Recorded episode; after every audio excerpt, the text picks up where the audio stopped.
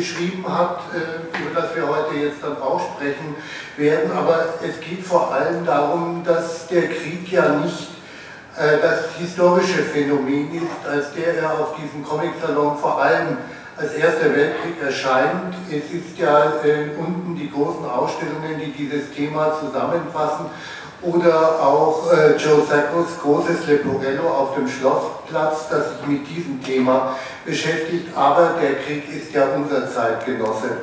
Und ähm, es ist ja auch so, dass es äh, seit 1918 kein Jahr oder auch seit 1945 kein Jahr gegeben hat, in dem nicht irgendwo Krieg geführt wurde.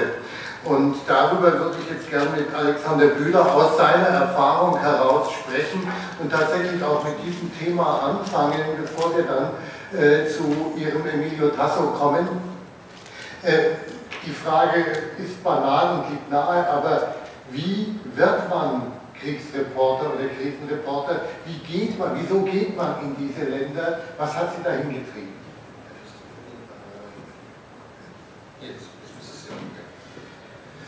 Äh, wie will man das? Warum will man das? Ähm, ich glaube, es ist eine, ein Interesse an der Intensität. Wenn man als Reporter unterwegs ist, ähm, erlebt man in diesen Regionen, erlebt man die Konflikte, die alltäglichen Konflikte aufs Äußerste zugespitzt. Also da, wo wir ähm, uns um die Parklücke ärgern, überlegen die Leute, wo sie am nächsten Tag was zu essen herbekommen, wo sie Sicherheit haben können.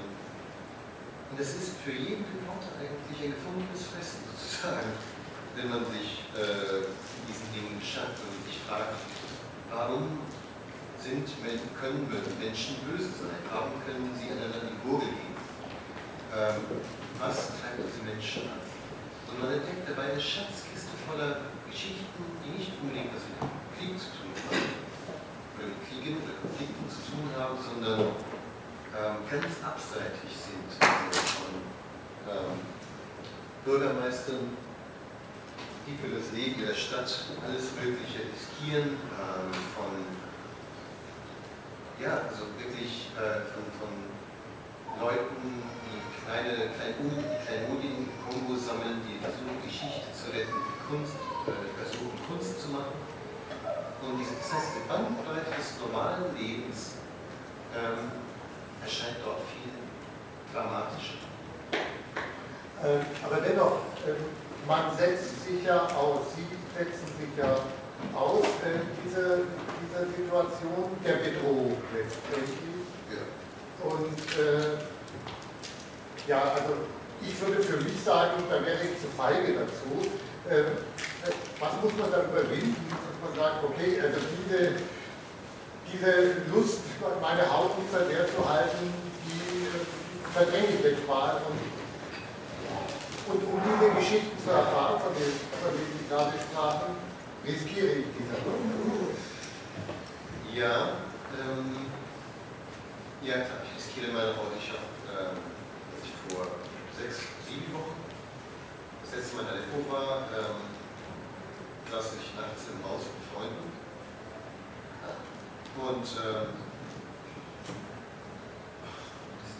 ähm, und es ging, also wir hörten die Hubschrauber, das heißt, die kamen näher und die hatten dann Fassbomben ab. Fassbomben sind eben diese Bomben, die mit ungefähr 2 Kilo Dynamit oder 50 Kilo gefüllt sind, die ganze Straßen zu niederreißen diese Hubschrauber des Regimes kamen näher wir hören so die Erschütterungen und es ist kracht, wummt und äh, man spürt diese Schockwellen am eigenen Körper. Ähm, es hat uns, uns drei, die da saßen, ich saß mit einem syrischen Freund und einem, nennen wir mal Leibwächter da, und es war völlig klar, wir können jetzt jeden Moment sterben. Und, ähm, aber es ist einfach, ähm, es ist eine Geschichte, es ist, es ist ist, passiert, irgendjemand muss es erzählen. Weil ähm, das Problem des Journalismus ist, wenn man nicht darüber berichtet, passiert. Also in Afrika habe ich es allzu oft erlebt, dass ähm, Leute im Busch niedergemetzelt werden und weil keiner da ist, der darüber erzählt, wird nie darüber berichtet, wird nie gesagt, ja, Moment, in dem Dorf sind 15, 20, 30 Leute massakriert worden, sondern ja, das verschwindet. Also es gibt diesen ähm, einen riesigen ja, Mord, äh, das Massaker, das Massaker an, an Flüchtlingen im Kongo 1998. Da sind nahezu anderthalb Millionen sind da niedergemetzelt worden. Sehr systematisch, sehr diskret. Ähm, die sind einfach im Dschungel verschwunden. Und niemand weiß, wo sie gestorben sind. Gibt es ein paar Orte, von denen man munkelt, ja, Startbahn, äh, die Start- und Landebahn da in Kinshasa, unter den Betonplatten.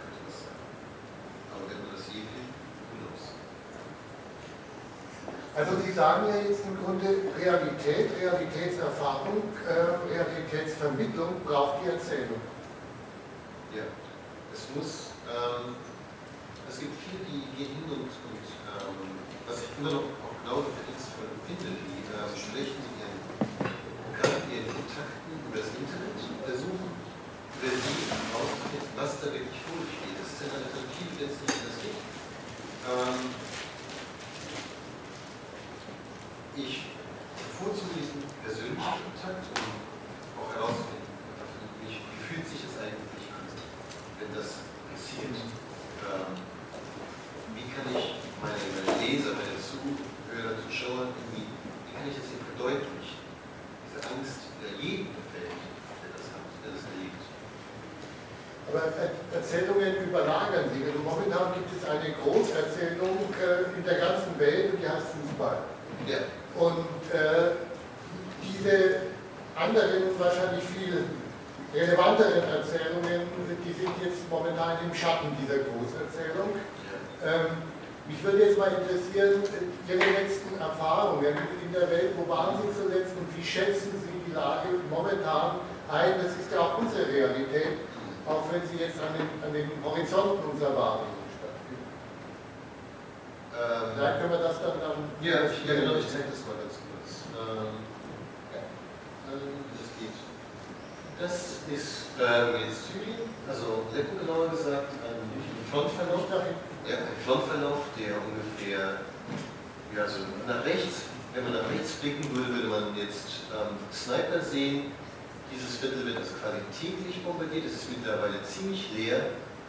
Ähm, und das ist so ein ziemlich alltäglicher Anblick, wenn man das, wenn man in Aleppo unterwegs ist. Also wirklich komplett ausgebrannte Häuser, die mit Phosphorgranaten teilweise beschossen wurden, damit es richtig brennt. Ähm, die Leute, die dort geflüchtet sind, befinden sich in Flüchtlingslagern, ähm, wo sie etwas zu essen bekommen, ein bis zwei Mahlzeiten am Tag, und sie haben alles aufgegeben. Ähm, wenn sie Geld hatten, sind sie ins Ausland auf den Weg ins Ausland und äh, versuchen zum Beispiel das Mittelmeer zu uns zu kommen, weil das ihre Realität ist.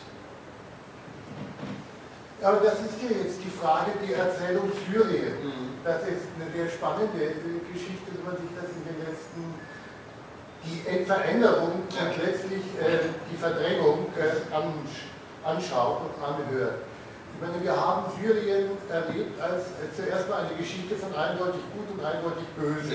Ja, was es auch war. Was es auch war. Ähm, und äh, dann wurde aber wurde es immer differenzierter und es ist ja sehr schwierig. Äh, wir kennen das ja auch aus unserer äh, alltäglichen Comic-Lektüre. Ähm, die sind ja nicht immer komplex sondern Comics tendieren ja auch diese gut-böse Relation äh, uns einzuführen, dass wir wissen, auf welche Seite wir gleich uns äh, zu stellen haben. Und so, so, war das ja auch bei uns. Und jetzt ist es plötzlich so differenziert geworden, äh, jetzt merken wir plötzlich, da sind so viele Interessenlagen, die diese gut-böse Zuweisungen gar nicht mehr zulassen. Äh, Wie würden Sie selbst äh, diese Zuweisungen treffen und wie sehen Sie die Entwicklung, die uns da, die da gerade passiert? Hm, das, ich glaube, was uns wirklich betrifft, das ist die Enttäuschung über die Demokratie. Ähm, die Syrer, die ich kenne, die ich eigentlich auch von Anfang an begleitet habe, also seit Oktober 2011, seit ich darüber berichte, ähm, die wollten Demokratie haben, die wollten sie unblutig haben, sie wollten Modernisierung haben, sie wollten Menschenrechte haben. Dafür sind sie auf die Straße gegangen, niedergetreten worden, geschossen worden. Dann haben sie angefangen, sich zu wehren, wurden dafür gekront. Ähm, dann sind die Islamisten auf, äh, aufgetaucht, mehr Geld, weil sie sich bessere Waffen kaufen konnten. Ähm, jetzt sind die Islamisten in einen Teil des Landes gegangen, nämlich den, wo das Öl ist, um schön nach Irak expandieren zu können, was sie jetzt getan haben, wo sie jetzt wieder zum Öl gehen. Ähm, also gleich mal eine Zwischenfrage. Äh, diese äh, augenblickliche ISIS-Diskussion, ja. Irak-Krise, äh, die hängt so unmittelbar mit Syrien zusammen. Sie sagten, sie sind in den Irak expandiert. Das heißt also, dieser Vormarsch, der uns die letzten Tage ja beschäftigt hat, der hat damit zu tun mit der Situation in Syrien. Das ist direkt gekoppelt, Also es geht darum, solche Militärverbände wie ISIS, die haben sich vor allen Dingen in Syrien formiert, ähm, weil dort gab es Geld, Geld für Waffen. Ähm, da kamen die Freiwilligen hin, um den Dschihad zu führen, um den wirklichen Feldzug ähm, gegen Assad zu führen. Und da hat sich das kristallisiert sozusagen. Und dann hat es sich ausgedehnt. Und ich glaube, das ist das, was wir in den nächsten Wochen, Monaten, eventuell Jahren stark sehen werden, ein Influx von Dschihadisten, die nach Syrien erstmal gehen vielleicht und dann Irak oder erstmal in Irak und so weiter. Es strömt eben aus allen Weltregionen ähm, Dschihadisten dorthin. Wenn Sie jetzt in diese Länder kommen, äh, haben Sie dann auch Kontakt zu diesen etwa Dschihadisten, zu diesen Gruppierungen? Ist da eine Kommunikation überhaupt möglich? Äh, oder, oder sehen Sie das auch äh, von der Seite der Betroffenen, der Opfer? Oder was? Also ich kann keinen Kontakt zu ihnen haben, weil die mich als ähm, Spion betrachten würden. Und, ja, und das wäre, glaube ich, jeder primäre Grund, mich gefangen zu nehmen. Ähm, es gibt ein sehr konkretes finanzielles Interesse. Mhm. Deswegen besteht Journalisten gefangen zu nehmen, ähm, als neulich ein paar äh, Franzosen, zwei äh, freigelassen wurden, zwei Kollegen, da hörte man die Summe 50 Millionen Dollar im Hintergrund. Ähm, das heißt, es gibt unmittelbares finanzielles Interesse, Journalisten gefangen zu nehmen und zu verkaufen hinterher. Also insofern mit denen kann man nicht reden. Ähm, es gibt eine gewisse Lebensgefahr, in die man eher als Amerikaner, der man eher als Amerikaner stecken dürfte, aber ich glaube, momentan würden die englischen Journalisten gefangen, um sie verhandeln zu können. Wie, wie ähm, setzt man sich dann mit den Beweggründen dieser Menschen auseinander? Ich meine, mit den Beweggründen äh, derer, die jetzt etwa gesagt haben, wir versuchen es mal mit der Demokratie und dabei so schreckliche Erfahrungen machen. Das ist ja aber nicht nur in Syrien, ich meine, in Ägypten ist es äh, im Grunde auf einem anderen Dreh dasselbe. Der Aufbruch, der jetzt die nächste Militärdiktatur mündet, wenn auch angeblich durch Wahlen legitimiert, aber äh, das war Herr Mubarak wohl auch. Äh, das, äh, ja, aber wie, wie, wie, kriegt man da was von den Motivationen derer mit, die jetzt hier diesen Dschihad, diesen Feldzug führen? Das könnte ich, es gibt, ich, ich könnte Ihnen jetzt die Rede eines deutschen Dschihadisten zeigen, der in Syrien steht. Ähm, das ist nicht unbedingt schlicht, das ist extrem gläubig. Ähm, und das heißt, also diese YouTube-Kanäle, diese Leute haben manchmal ein Interesse daran, sich direkt zu äußern und zu erzeugen. Wollen ja andere anstecken. Das heißt, sie müssen nach außen kommunizieren. Das tun sie dann eben auch auf Deutsch, äh, weil es deutsche Dschihadisten sind. Die wollen ja Deutsch, glaube ich, wieder nochmal kriegen. Ähm, und darüber erfährt man ähnlich wie der Motivation. Man kann dann auch andere Berichte von Kollegen sehen, die wieder mit anderen gesprochen haben. Und dann gibt es Freunde, äh, syrische Freunde, die mir erzählen, wie sie die erlebt haben, ähm, wo die kichern zu mir merken, dass es irgendwie zum Beispiel äh, Engländer sind, die ein perfektes Englisch sprechen, also wirklich auch diesen äh, Good morning, diesen, diesen wundervollen Akzent eigentlich da totalst äh, missbrauchen. Ähm, diese Leute, meine Freunde sagen, ja guck mal, solche Leute sind zu uns, sie können kein Arabisch, aber ähm, glauben, dass sie Muslime sind und dass sie Dschihadisten sind und das ist alles gut, was sie machen. Und so erfährt man über eine Vielzahl von Quellen, findet man alles raus. Also ist das wirklich ein Religionskrieg oder, ich meine... Es ist ein Ölkrieg im Gewand eines Religionskrieges. Also es geht ums Geld. Es geht darum, dass bestimmte Leute, also es ist, es ist zum Beispiel auch nicht so, dass es, also, wo soll ich da jetzt hinsetzen? ISIS ist, glaube ich, der bekannteste Name, wenn es um diesen Konflikt geht. Ähm, ja, seit ein paar Tagen. Ja, genau. Ja, ja, ja, also ich, meine, ich kenne mittlerweile seit zwei Jahren, glaube ich, Islamic State of um, Syria and um, Shams. Shams ist die Levant, deswegen heißt es manchmal ISIL im Englischen, Islamic State in Syria and Levant. Ähm, diese Gruppierung war Teil von Al-Qaida, ähm, beziehungsweise versucht, wichtig, mächtiger zu sein als Al-Qaida. Und deswegen ist es ein Konkurrenzkampf, den wir versuchen zu lösen, wie die Stärke verlieren. Das heißt, der Konflikt, der momentan im Irak besteht, wenn sich da ISIS durchsetzt äh, und explodieren kann, werden die noch viel weiter explodieren, soweit sie können, bis sie aufgehalten werden. Irgendwie erinnert mich das schon so an den, an den ersten Schub des Islam, wenn ich das so aus der Geschichte äh, aus dem, erinnere, wie rasant äh, die, die, die Durchsetzung äh, dieser Region und ihrer Staatlichkeiten, die daraus folgten, äh, passiert ist kurz nach äh, Mohammeds Tod.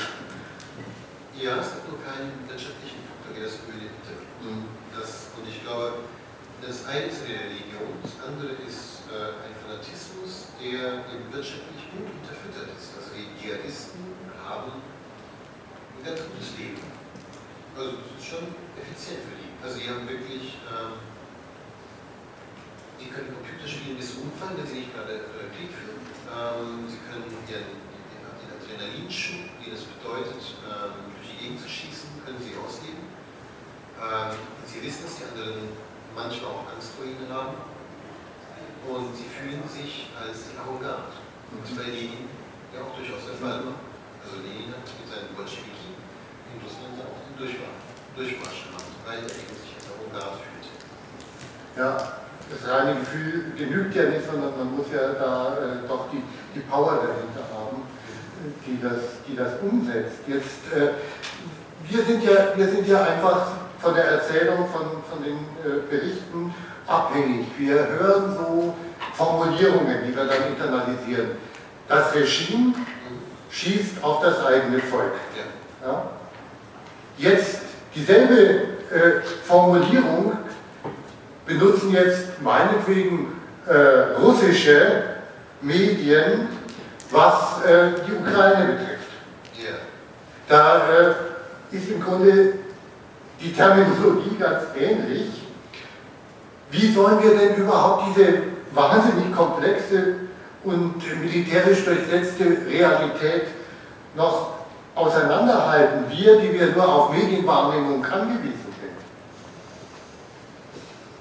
Meine, was können Sie jetzt, das ist ja Ihr, Ihre Profession, was können Sie jetzt dazu beitragen, äh, uns, uns ja, die Dinge klar zu machen? Denn die werden immer unklarer. Naja, was ich besten Fall tun kann, ist eigentlich eine Leidenschaft für die Politik wecken. Weil ich glaube, also ich habe Joschka Fischer im Ohr, der, ähm, also geistigen Ohr, ähm, der vor zwei Jahren, glaube ich, sagte, als der Syrien-Konflikt noch durchaus durchschaubar war, äh, ist es immer noch, ähm, der meinte damals, nee, das ist viel zu komplex, da dürfen wir uns nicht einmischen. Und diese Nicht-Einmischung, dieses, dieses davor Verharren, vor der Komplexität verharren, wie das Kanickel vor der Schlange, das ist das lähmt. Und letztlich führt es dazu, dass ähm, zu dem Staunen, dass, dass meine syrischen Freunde haben, die sagen, sie Sie, würden uns nicht, nicht verstehen, weil wenn wir nicht zu Ihnen kommen, Ihnen beistehen im Kampf gegen Islamisten, gegen äh, ein undemokratisches, tyrannisches Regime, wie das dann werden diese Dschihadisten morgen bei uns auftauchen. Bei uns hier. Genau. Ja. Äh, ja, aber die Frage ist ja nun wirklich, äh, momentan wird darüber geredet, äh, um überhaupt irgendeine Lösung vielleicht finden, zu finden, Ja. äh, würden, würde der Westen, Ja. der so ein merkwürdiger Begriff von äh, nach der Windrose gestrickter, Mhm. äh, was hat sie da brauchen? Ja, das ist nach dem alten, war Kissinger, hatte er, ähm, he's a bitch, but he, he's our bitch. Ja, genau. Dieses macht politisch Werte. Ähm, nur, was bringt Demokratie, wenn sie nicht Idealismus mit sich führt? Also, irgendwie, was wollen wir politisch bewegen? Was wollen wir in der Welt politisch verändern? Was wollen, warum haben wir eine Demokratie? Wenn wir so wenig davon überzeugt sind, dass die anderen Länder nutzt, dass wir sie nicht unterstützen wollen, in Ländern. Ja, aber die Versuche, Demokratie zu exportieren, die ja auch stets in den letzten Jahren verbunden waren mit anderen Interessen oder anderen weltanschaulichen Grundlagen, also bei George W. Bush, äh, da, das ist doch, äh, die scheitern doch, die scheitern doch vor unseren Augen. Also wir resignieren doch da selbst als Demokraten. Ja, wir lassen uns sehr schnell abschrecken. Das, das ist die, die und ähm, das ist die Kunst, das ist die, ähm, der Vorteil, wenn man es nennen will, der Islamisten. Islamisten lassen sich nicht so leicht abschrecken. Also ähm, das ist, glaube ich, das, was, was woran es hapert. Das ist das, worüber eigentlich alle staunen und sagen, hm, dann nehmen wir doch mal das autoritäre Modell. Weil wir uns so leicht als Demokraten abschrecken lassen und wenn wir, so, sobald wir sagen, hm, es könnte das schwierig werden, ziehen wir uns zurück. Sagen die autoritären, äh, nicht Regime, sondern doch die autoritären Regime, die autoritären Parteigänger sagen, super, das ist unsere Lücke, die nutzen wir jetzt. Aber auf der anderen Seite, ich meine, kann man denn, äh, kann man Demokratie auf der Spitze von Bajonetten in die Welt bringen? Naja, also einmal gab es in Zürich zum Beispiel eine durchaus äh, homogene und äh, selbstgewachsene Demokratiebewegung. Die gibt es immer. Also ich, ich kenne Leute, die unterstützen in Aleppo Schulen, weil sie sagen, es ist wichtig, dass die Kinder Zivilisation bekommen, dass sie das lernen. Und ähm, wir möchten, dass diese Kinder auch von Frauen erzogen werden und nicht in diesem islamistischen Wurschtel, wo Frauen nicht keine Rolle spielen können, sondern deswegen unterstützen wir das. Und diese Leute, die das unterstützen, sind Syrer, die aber nicht, und die bekommen von uns keine Unterstützung. Das ist irgendwie merkwürdig. Die Leute dagegen, die Islamisten, islamistische Schulen aufmachen, die werden von Islamisten unterstützt, von in Katar, Saudi-Arabien und so weiter. Und die als Demokratie machen nichts. Das ist irgendwie wenig. Das ist eigentlich zu wenig. Uh, aber äh, sehen Sie Lösungen? Ja, sofort eine Flugverbotszone in Nord- Norden Syriens aufmachen, äh, wo auch Flüchtlinge. Weil das Problem ist, dass, also, als ich vor jetzt drei Wochen war ich an der Grenze und bin auch ganz kurz ins Land reingegangen, ähm, da gab es dann so direkt zwei Kilometer hinter der, der, der äh, Grenze ist eine kleine Stadt, die heißt Ersatz. Und die wurde zwei Tage vorher wieder gebombt. Also, da starben wieder ein paar Leute. Und da sind direkt Flüchtlingslager, wenn die denken, da sind sie noch einigermaßen sicher. Sind sie nicht, sondern werden sofort weggebombt. Und da würde eine Flugverbotszone sehr, sehr viel nützen, auch für die Flüchtlinge. Ja, dann hätten wir jetzt vielleicht dieses, äh, ja, dieses Problem Syrien Ja. äh, irgendwie in, in, einer, in einer Art Griff. Mhm. Ähm, aber drumherum sind ja viele äh, Problemzonen und äh, wir haben ja eben diesen riesigen äh, Komplex inzwischen von äh, Problemzonen jetzt im. Nahen Osten, im Irak, äh, ja überhaupt. Äh, Libyen ist ja vielleicht auch nicht so sicher äh, und äh, da Deswegen ist es doch nicht so einfach. Da machen wir eine Flugverbotszone, brauchen wir bald wieder da eine, müssen die aber noch aufrechterhalten. Äh, so, Flugverbotszonen sind nicht so teuer. sind nicht so teuer. Kosten aber vielleicht auch Menschenleben. die Piloten vielleicht, der wir Glück haben.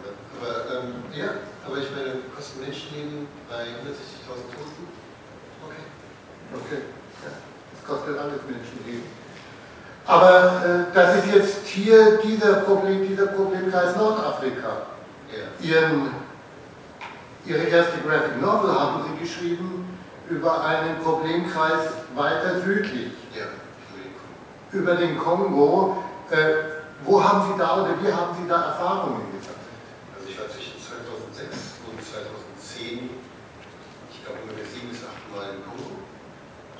Ähm, weil es ein unglaublich spannendes, faszinierendes Land ist. Ich war jetzt im Oktober wieder mal da ähm, und es, ich finde es so spannend, dass mir manchmal als Reporter die Worte fehlen, um es zu beschreiben. Gleichzeitig verstehe ich es so sehr, dass es für mich teilweise schon fast keinen Reiz mehr ausübt. Die verstehen das noch. Ja, weil es ist wirklich sehr vielschichtig und gleichzeitig unglaublich ähm, einfach weil die Not so groß ist, jeder. Können es uns, äh, die wir es ja nicht, die meisten von uns werden noch nicht im Kongo gewesen sein, äh, kurz skizzieren?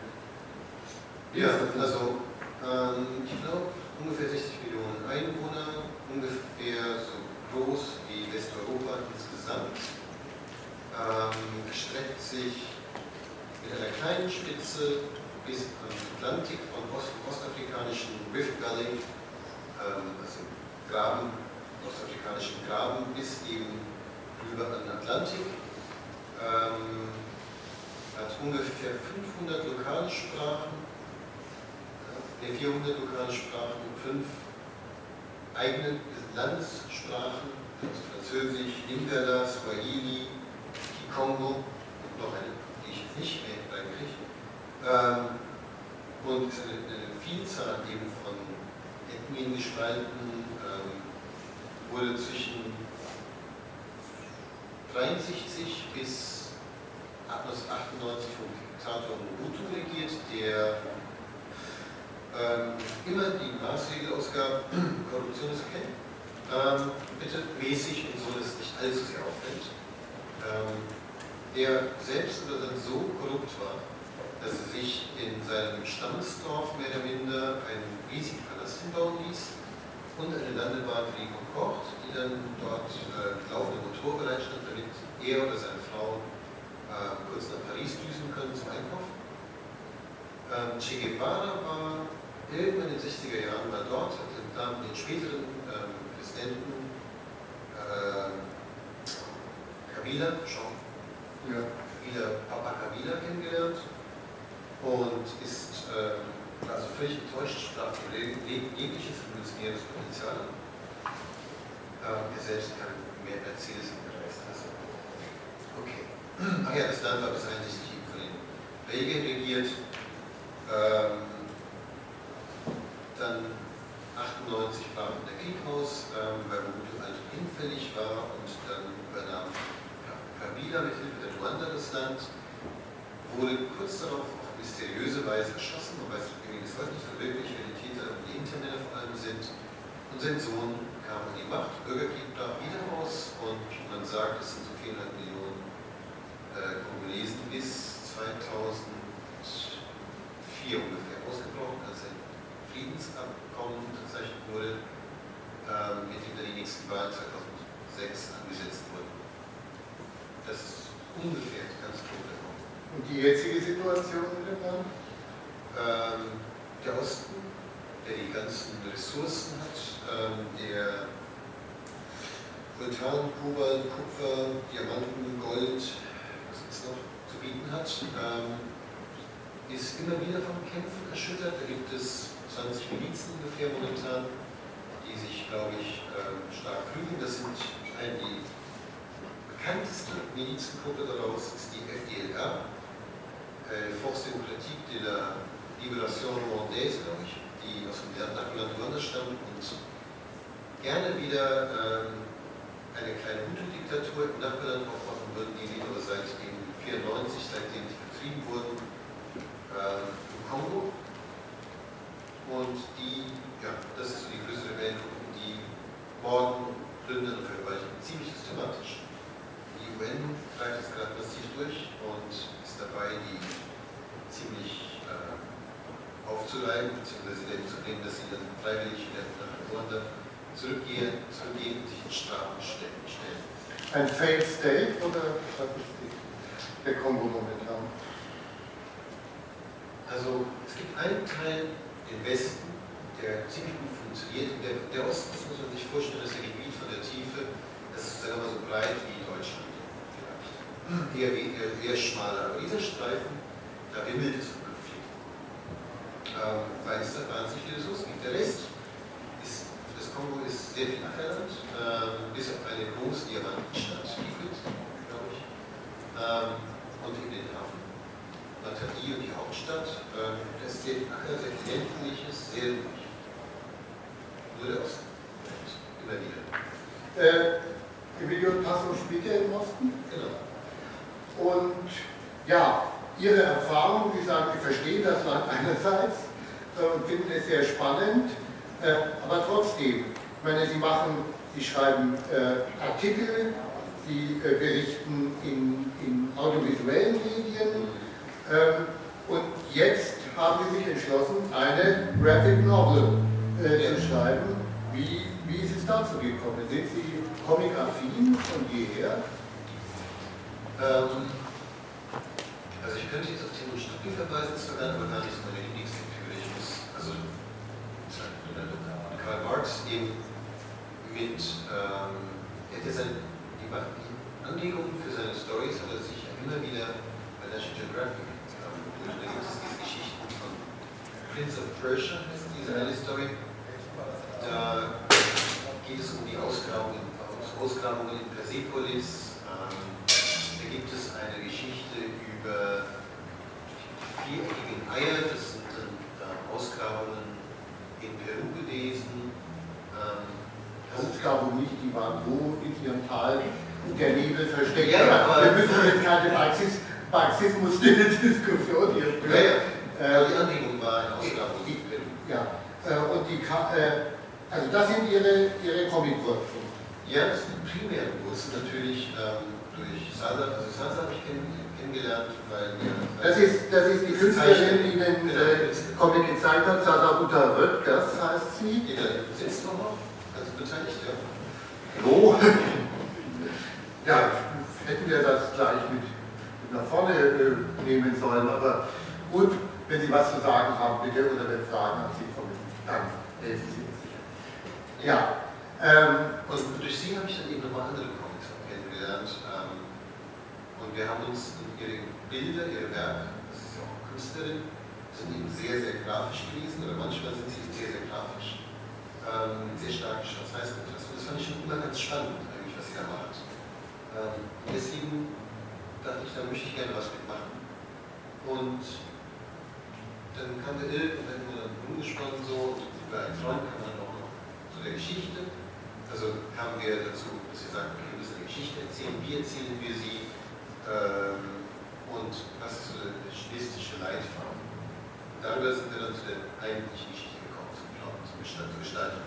äh, spielen da auch, also in letzter Zeit äh, ist ja so das Subgenre des, äh, der Comic-Reportage durchaus entstanden. Also Joe Sacco zum Beispiel, Sie sagten, wir haben ihn vorhin kurz getroffen, der war gestern hier äh, an diesem Tisch ähm, und äh, ein anderer Didier Lefebvre, der Fotograf, der jetzt äh, aus seinen äh, Erfahrungen in Afghanistan und Pakistan berichtet hat. Der ist auch nicht. Nein, der ist nicht hier, aber das, der ist für mich einer der relevanten äh, Comic-Reporter. Ähm, ja, hat das für Sie eine Rolle gespielt, dass plötzlich diese Genre da aufgetaucht ist? So lange gibt es das ja noch nicht. Das stimmt. Ähm, Sacco hat sicherlich eine Rolle gespielt. Ähm, ich habe mich aber immer gefragt, ähm, dieses, dieses sehr wahrhaftige Berichten, dieses Rapportieren, das war mir einfach nicht mehr zu eng. Weil es ist, ähm, bei den Reportagen, die ich schreibe, sind immer schon, das ist die Wahrheit für mich. Ähm, ich schreibe es so, auf, wie ich es wie ich es sehe, wie ich es erlebe. Ich halte mich an den Fakten fest. Und ähm, ich wollte diesen Spielreifen nicht mehr. Ja? Und ähm, den Film Schwimmreifen der Fakten. Ja, genau. Ja. Sondern dachte, man muss mal die kalten Gewässer äh, des des Fiktionalen. Und da war dann eben äh, diese Möglichkeit, damit zu spielen ein bisschen. Und doch so ein bisschen die Fakten noch da zu halten, wo man sie braucht, und dann eben ins, ins Fiktionale zu greifen. Nun, es ist ja, es gibt ja Comic-Szenaristen, die da äh, lange dran gearbeitet haben. Ist es denn äh, jetzt, äh, kann man so ein Comic-Szenario so aus dem Ärmel schütteln oder wie sind Sie da angegangen, das zu erzählen? Also ist die Geschichte eines Reporters, das ist sicherlich eine Identifikationsfigur auch von Ihnen, der in Kongo ja, konfrontiert wird mit einem Geheimnis und dann auch in eine bedrohliche Situation gerät. Genau. Ja, äh, ja. Wie, wie, macht, wie macht man dieses Szenario so, dass es spannend wird? Ähm, das klingt fast wie ein Kochbuch, aber es ist wirklich so, also ich habe eine Story genommen, also ich habe eigentlich mehrere Storys zusammengemischt, ähm, habe so ein paar Elemente genommen, die mir bei jeder Story spannend vorkamen, die also wirklich irgendwo hingesetzt, so, okay, was habe ich eigentlich erlebt, was ich wirklich spannend finde, was ich aber nie wirklich in einer Reportage verarbeiten. Und als Reporter hört, erlebt man vieles, was man einfach nicht verarbeiten kann. Es ist, ähm, wo einem die Auftraggeber sagen, ja, Entschuldigung, da äh, potenziellen Auftraggeber, nee, sorry, das kannst du nicht schreiben, das, das, das, da, musst du, da musst du eine Recherche machen, das würde fünf Jahre dauern, geht nicht.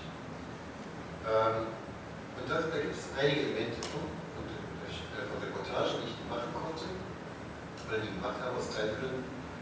Ähm, die konnte ich da rein und dann hat, uns überlegt, okay, was wäre jetzt so der Dreh- und Angelpunkt, was macht das, was gibt der Geschichte Drive? Also was, in welche Richtung will man gehen? Will man in Richtung Krimi gehen? Will man in Richtung ähm, Liebesgeschichte gehen? Ähm, was ist so der klassische One-Liner, mhm. den die Geschichte haben soll? Und das ist, glaube ich, das, was man, das war die einzige Möglichkeit, das zusammenzuhalten, zusammenzupressen und den ganzen einen Leitfaden zu geben. Also bei meiner Lektüre, ich hatte jetzt das Gefühl, also der erste Teil ist sehr stark journalistisch. Da wird über das Land berichtet, da wird über die Situation in den Lagern berichtet. Äh, ähm, und dann kommt das Geheimnis ins Spiel. Und dann verändern sie, damit es spannend wird, den erzählerischen Standpunkt. Ja, ich nehme den Unbekannten, den, den Commander Cobra, der prominent auf dem Cover zu sehen ist, ähm, den schieben wir in den Vordergrund lassen ihn auch mal so ähm, zu Wort kommen, sozusagen. Ja, vor allen Dingen, Sie, äh, ja, Sie, Sie werden zu dem auktorialen Erzähler, äh, der auch die Gegenseite beobachtet, quasi ins Bild setzt, sodass die Bedrohungssituation für den Helden entsteht. Ja. Sonst könnte man das nur aus seiner Perspektive erzählen.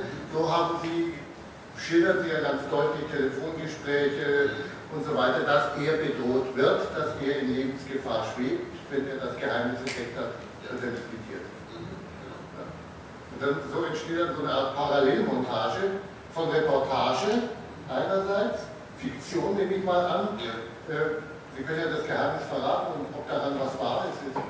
Ja, also es ist, ähm, also im Grunde genommen geht es darum, dass der Protagonist, wenn ich so ungern, weil ich, weil ich von äußerlich einfach den, äh, Im Deutschen, Im Deutschen ist ja immer so eine Identität von dem Heroen und der Hauptfigur da, aber ja, ja, ist sicher der bessere Begriff. Nein, also in dem Fall glaube ich, dass, äh, ja. ähm, es geht eben darum, dass er die, und das, na, ich kann es anders, ich erzähle die Geschichte so, wie sie wirklich, ja. wirklich eigentlich Ich war 2010 auf einer Parade zu Ehren des äh, kongolesischen Nationalfeiertags, ähm, wo alle möglichen Gruppen an, an mir Fotografen vorbeizogen.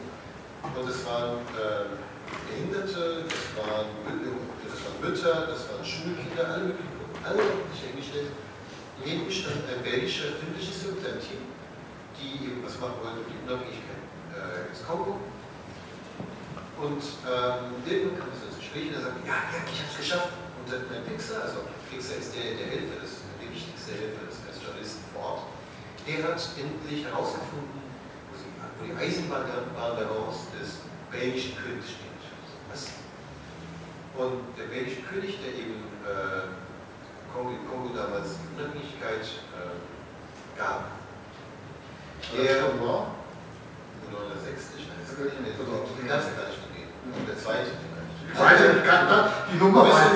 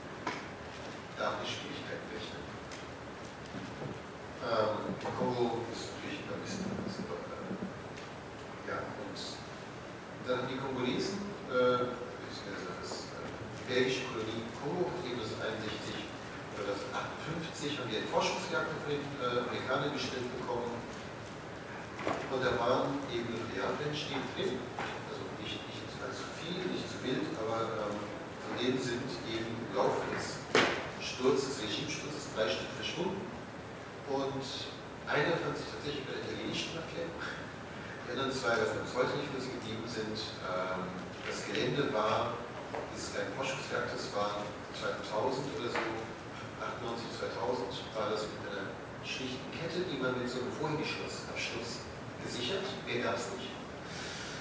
Ähm, und war immer Potenzial für Korruption. Naja gut, und ähm, diese Geschichte brachte ich dann zusammen mit den verschwundenen Eisenbahnwaggons und ähm, ja, also dann findet eben der Reporter letztlich in diese Waggons und dann wird es eben nochmal spannend. Also spannend erzählen, um Informationen über die Situation in dem Land an den Leser zu bringen. Ja, auch so, also mich hat diese Geschichte mit den Hütern des belgischen Königs schon irgendwie fasziniert. Ich mir so vorstelle, ich stehe da äh, zu dem damaligen Zeitpunkt 50 Jahre in der Gegend rum. Das fand ich schon ziemlich absurd, ohne dass sie aufgebrochen worden wären, ohne dass sie geplündert worden wären. Ich stand da irgendwo. Eigentlich ein klassischer Abenteuer. Ja, ja. Absolut. Die Schatzkiste. Die Schatzkiste, die irgendwo verborgen ist und die man suchen muss. Das ist, ja. Aber ich denke doch, dass, dass Ihre Intention jetzt neben der Geschichte durchaus war, so, sonst, sonst äh, wäre der, der, erste Teil nicht so informativ ja. und so detailliert auch auf die Lage des, des Landes eingehen. Man muss, glaube ich, aber gerade bei solchen Ländern wie Kongo, muss man schon erzählen, wo man sich befindet. Also muss, muss die Atmosphäre schaffen. Ähm, und man muss versuchen, irgendwie das darzustellen. Und das ist schwierig, weil es ist schon ein anderes Lebensgefühl als hier. Es ist schon heikel, in jedem Moment.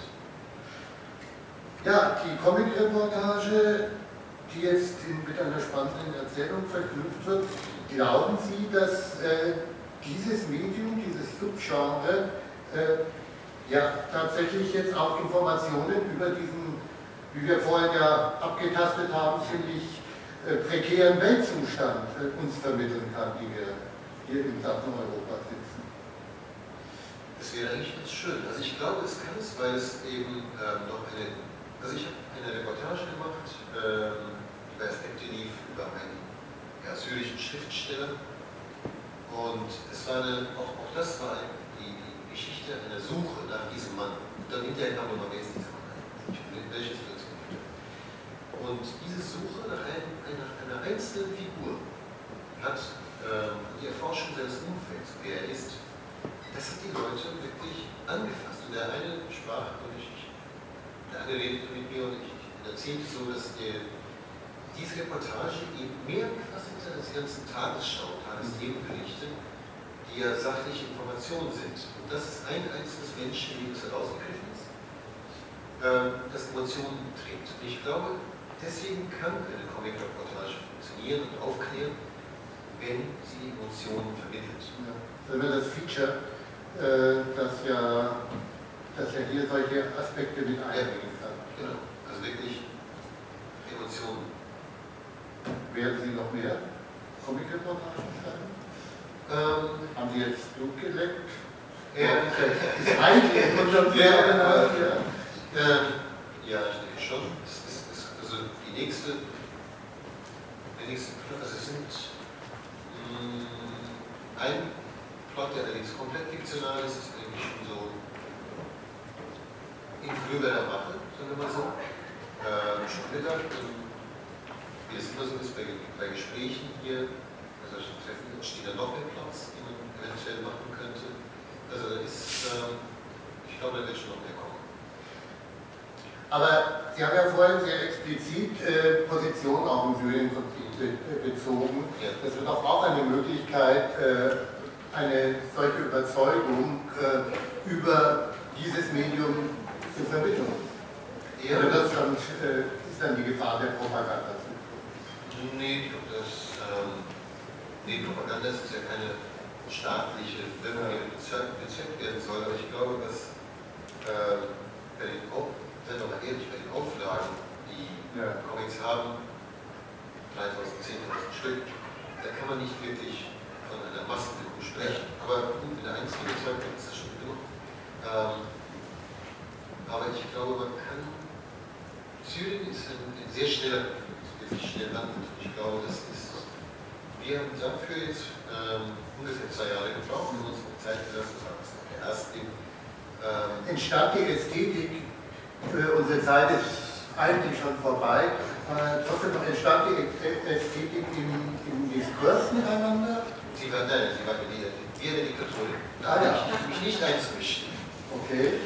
Das war auch gut. Also ich fand, das ist auch ihre Sache Ja. und so weiter. Und äh, wir haben uns ein bisschen manchmal darüber ausgetauscht und so, aber ähm, ja, so das oder das und so fand ich vielleicht, äh, wollte ich eigentlich nur entschärfer dazu beitragen.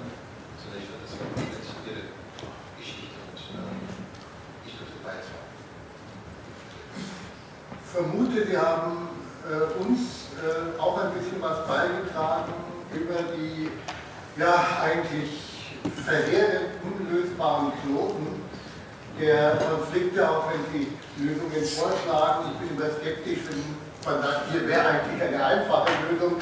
weil Ich fürchte, sie sind immer nicht so einfach. Das ist der große Rekord. Den gordischen Knoten hat er einfach so geschlagen. Das ist richtig. Das ist vielleicht eine Möglichkeit. Manchmal muss man das machen. Mal Konjunktur das macht. Ähm, aber ich glaube, Sie haben uns äh, ein bisschen ja, die Augen für die Situation in dieser Welt geöffnet und ich finde es schon sehr spannend, dass Comics jetzt äh, tatsächlich auch daran gehen, sich mit dieser Situation in der Welt zu beschäftigen und äh, dass sie sich mit den augenblicklichen Konflikten, Kriegen und Krisen beschäftigen und nicht nur zurück 100 Jahre in den Grand Air schauen, was wir in diesem Salon ja intensiv getan haben. Ich bin froh, dass wir hier miteinander reden konnten, dass Sie schon von mir gemacht haben. Ich bedanke mich für das Gespräch. Dankeschön.